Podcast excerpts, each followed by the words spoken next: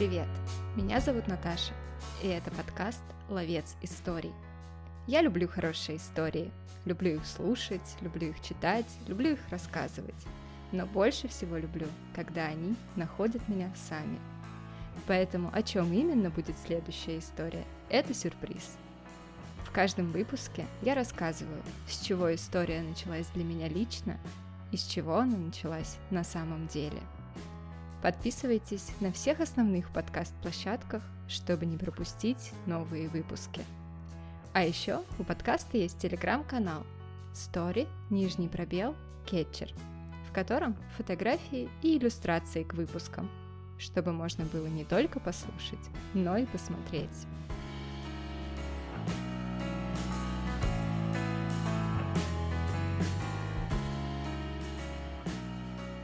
Эта история нашлась в коробке из-под конфет. Коробка была жестяная, круглая и бело-розовая. По ее бокам ехали коляски, запряженные лошадьми, и прогуливались девушки в разноцветных платьях. С крышки весело улыбались гвардеец и молодая леди в лиловом платье и капоре. «Quality Street» гласила надпись, на которую они опирались, как на перила балкона. Коробка хранилась у бабушки в шкафу, а в коробке хранились пуговицы. Мне рассказывали, что когда коробку только привезли из-за морей и океанов, а ее действительно привез из-за границы мой дедушка, моряк, в ней лежали яркие и блестящие конфеты в шуршащих обертках. Они были разных цветов и форм, и были с разными начинками, с карамельной, с апельсиновой, с ванильной, с ореховой. Каждая конфета была завернута в фольгу, а сверху еще в прозрачную цветную обертку, сквозь которую можно было смотреть на все вокруг. Как это обычно и бывает с конфетами, сначала съедали самые вкусные, потом те, что попроще. Обычные ириски, они в коробке были круглые или в виде палочек, оставались напоследок. Большой мечтой моего детства было узнать, какие на вкус эти конфеты, попробовать каждую и решить, какие же из них самые-самые. Но, увы, таких конфет ни в одном магазине не было. Спустя много лет, уже будучи взрослой, Возвращаясь из-за границы, я бродила по duty-free, коротая время до посадки на рейс. И вдруг на одной из полок я увидела знакомые с детства буквы Quality Street. Целую полку с фиолетовыми жестяными коробками и пакетами, на которых были нарисованы фейерверки из разноцветных конфет. Это абсолютно точно были они. Мы привезли их под Новый год к бабушке, у которой в той самой коробке хранились пуговицы, и когда вся семья собралась за столом, достали пакет. На стол разноцветным дождем рассыпались конфеты, все ахнули, и в этом было какое-то волшебство, маленькое путешествие во времени и исполнение давнего детского желания. Это очень личные, очень теплые для меня воспоминания, но, как оказалось, наконец-то попробовать эти конфеты и на этом успокоиться мне недостаточно. Я захотела узнать побольше про эту таинственную Quality Street или улицу качества, как называются конфеты. И оказалось, что в коробке с конфетами скрывается кое-что любопытное. 1890 году молодожены Джон и Вайлет Макинтош из графства Уэст-Йоркшир, Англия, купили кондитерскую лавку в городе Галифакс. До того, как выйти замуж, Вайлет работала ассистенткой у человека, производившего сладости, и поэтому кое-что понимала в кондитерском бизнесе. Первое время лавкой занималась именно она. Ее муж работал на хлопковой фабрике. И чтобы привлечь покупателей, она придумала продавать ириски собственного производства. Рецепт для этих рисок она тоже придумала сама. Так, с сахара и масла, которые смешала миссис Макинтош, и началась эта история. И вскоре на прилавке кондитерской появились Макинтош Celebrated Toffee, то есть праздничные ириски Макинтош. Они были приготовлены из недорогих местных ингредиентов, были мягкими, таяли во рту и отличались от привычных британцам жестких брусочков ириса и от карамельного соуса, который был популярен в Америке. Ириски Макинтош быстро пришлись по вкусу покупателям и стали очень популярны. Но тут надо отдать должное и супругам Макинтош, потому что тогда, как и сейчас, мало только произвести хороший продукт, надо еще заставить покупателя его купить. К счастью, Джон и Вайлет это понимали, и поэтому назначили раздавать листовки с рекламой своих рисок не когда-нибудь, а в субботу днем, когда рабочие из текстильной и других фабрик заканчивали свой сокращенный рабочий день и получали недельное жалование. Это был идеальный момент для того, чтобы продать побольше своих рисок. Во-первых, у людей есть деньги, они только что получили недельное жалование. Во-вторых, хорошее настроение, ведь рабочая неделя закончена, а воскресенье выходной. Кроме того, в отличие, например, от выпечки, ириски хорошо хранятся, и их можно купить с запасом. А стоили они совсем недорого. Дела шли в гору. И уже через год Джон Макинтош оставил работу на фабрике, чтобы вместе с женой сосредоточиться на кондитерском бизнесе. К 1892 году семья Макинтош не только продавала ириски у себя в лавке, но и поставляла их в другие кондитерские города. А еще через два года начались поставки и в другие города. Конечно, для таких объемов уже было недостаточно тех ирисок, что миссис Макинтош делала дома, поэтому Джон начал налаживать производство. И к концу 1890-х годов была построена большая фабрика, оснащенная машинами для производства ирисок, над разработками которых потрудился сам Джон Макинтош. Кроме этого, он регулярно давал рекламные объявления в газетах, сначала в местных, а потом и по всей стране. Но из страны Джону Макинтошу показалось мало. К 1903 году начинаются продажи в Италии и Испании. А еще через год Макинтош замахивается на Америку. Но импортировать ириски из Англии в США выходит дорого, поэтому Макинтош открывает производственные мощности сразу в нескольких американских городах, и отправляет туда своих британских сотрудников для передачи опыта.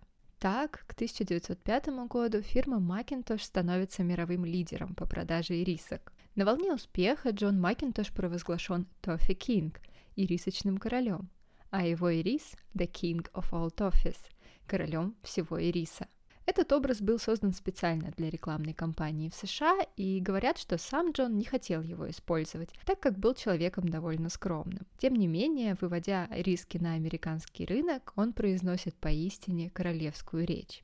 «Я, Джон Макинтош, король ирисок, повелитель наслаждения, император радости. Мои конфеты доставляют удовольствие миллионам моих подданных. Я был коронован теми, кто любит хорошие сладости. Я величайший в мире покупатель сливочного масла, и я покупаю сахар эшелонами. Я Джон Макинтош, английский король ириса, единоличный правитель. В 1906 году Джон открывает фабрику в немецком городе Крефельд, недалеко от Дюссельдорфа и Кёльна, и усиленно развивает бизнес в Германии до 1914 года, когда начинается Первая мировая война.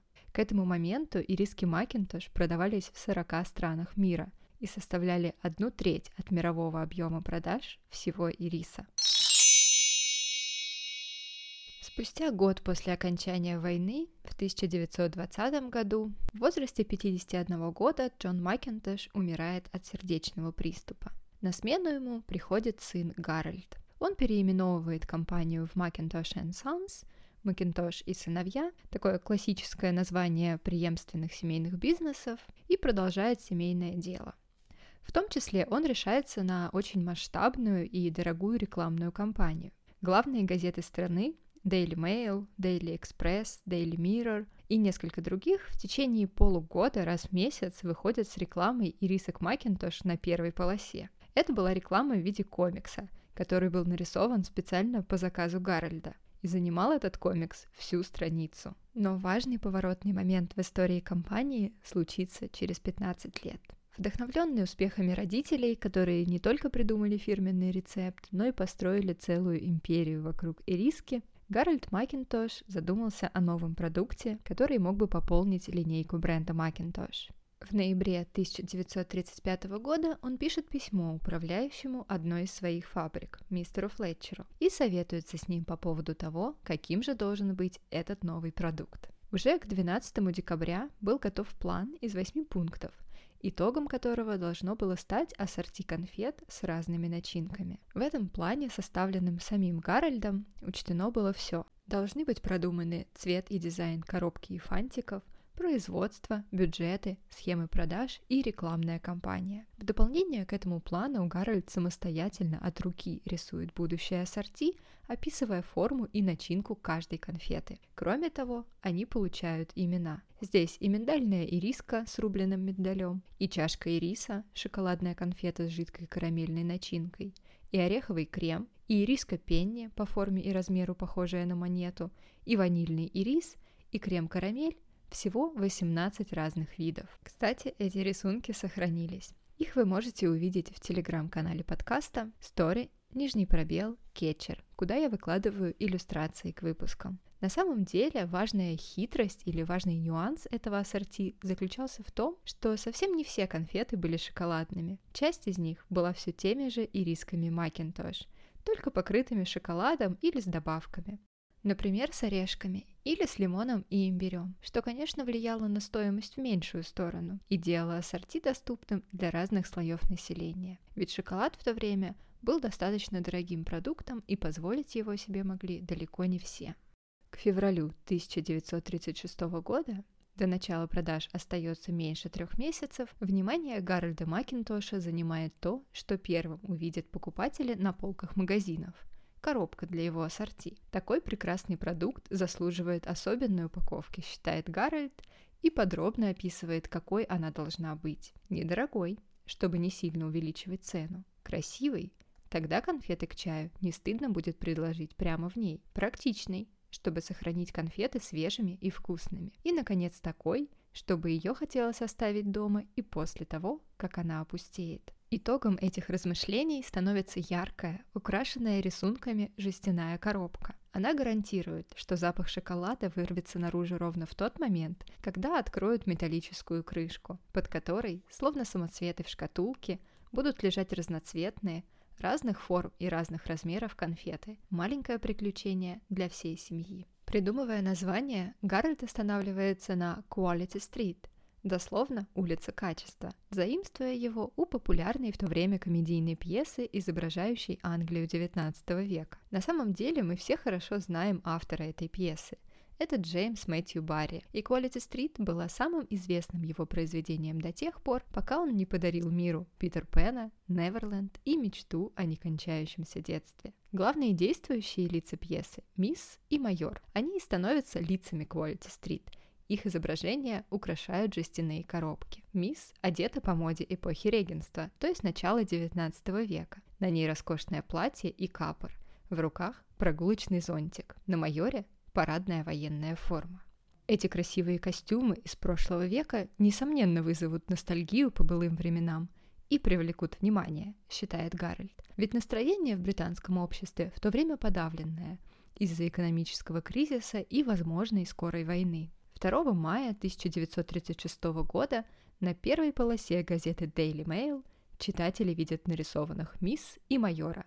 Представляем вам Quality Street. Вскоре их прозовут мисс Сладость и майор Качество, и главные герои с коробок надолго останутся и героями рекламы. Даже в более поздние годы, когда девушка и молодой человек переоденутся в современную одежду, Классические мисс и майор будут приглядывать за ними, например, с картины на стене. Основной идеей Гарольда Макинтоша было создать не просто доступные и вкусные конфеты, но подарить людям ощущение праздника, такой разноцветный взрыв в коробке и интересный experience, когда коробка конфет превращается в маленькое праздничное приключение. И ему это удалось. На протяжении многих десятилетий коробка Quality Street – это один из символов Рождества для британцев, когда вся семья собирается вместе. Тем более, что конфет в коробке хватит всем, и каждый сможет выбрать ту, которая ему по вкусу. Британские СМИ даже проводят опросы, какая конфета в коробке у читателей любимая. Судя по последним данным, Лидер The Purple One. Это конфета в фиолетовой обертке, шоколадная, с жидкой карамелью и лесным орешком внутри. Эта конфета была еще в том самом первом ассорти 1936 года, с одним только нюансом. Тогда в нее клали бразильский орех, поэтому у нее особая форма, гребешком, как раз под него. Но после Второй мировой войны орех заменили на лесной, а вот форма осталась до сих пор. 1969 году Macintosh переживает слияние с другой британской кондитерской компанией Roundtree, известной по вафельным шоколадкам KitKat и шоколадному драже Smarties. Спустя еще 19 лет, в 1988 году, Roundtree Macintosh поглощает компания Nestle. Для Quality Street начинается новое время. В начале 2000-х представлен новый дизайн коробок. Классическое изображение мисс и майора сменяет фейерверк из конфет на ярком фиолетовом фоне. С годами меняется и содержимое коробки. Появляются новые виды конфет, которые через несколько лет сменяются другими, но и сейчас большая часть ассорти – это те самые конфеты, которые придумал Гарольд Макинтош. В 2016 году Nestle объявила о новой конфете – Honeycomb Crunch – хрустящие медовые соты – которая пополнит ассорти в честь 80-летия Quality Street и вытеснит собой Toffee Deluxe и риску в шоколаде. Реакция покупателей последовала незамедлительно, и социальные сети буквально взорвались от недовольных сообщений. Люди писали «Это была моя самая любимая конфета. Я не хочу меда, я хочу ириску в шоколаде». Нестле украли мое Рождество. В общем, реакция была такой силы, что через год Тофи Делюкс вернули обратно. Медовые соты, правда, тоже остались. И теперь в коробке 13 видов конфет. А к Рождеству 2018 года была выпущена книжка Quality Street Girls – девушки Quality Street. История, написанная на основе реальных воспоминаний сотрудников фабрики, производящей конфеты. Кстати, она до сих пор находится в Галифаксе, в том самом городе, где почти полтора века назад молодая женщина смешала сахар и масло, чтобы приготовить ириски для своего магазина. Вот такая история нашлась в красивой жестяной коробке с конфетами. История про домашний рецепт, который стал началом большого бизнеса, про идеи и их воплощение – про поиск новых решений и про то, как рождаются традиции. Впереди нас ждут и другие истории, а пока мы с ними ищем друг друга, обсудить этот выпуск можно в телеграм-канале подкаста Story, нижний пробел, кетчер. До новых встреч и новых историй!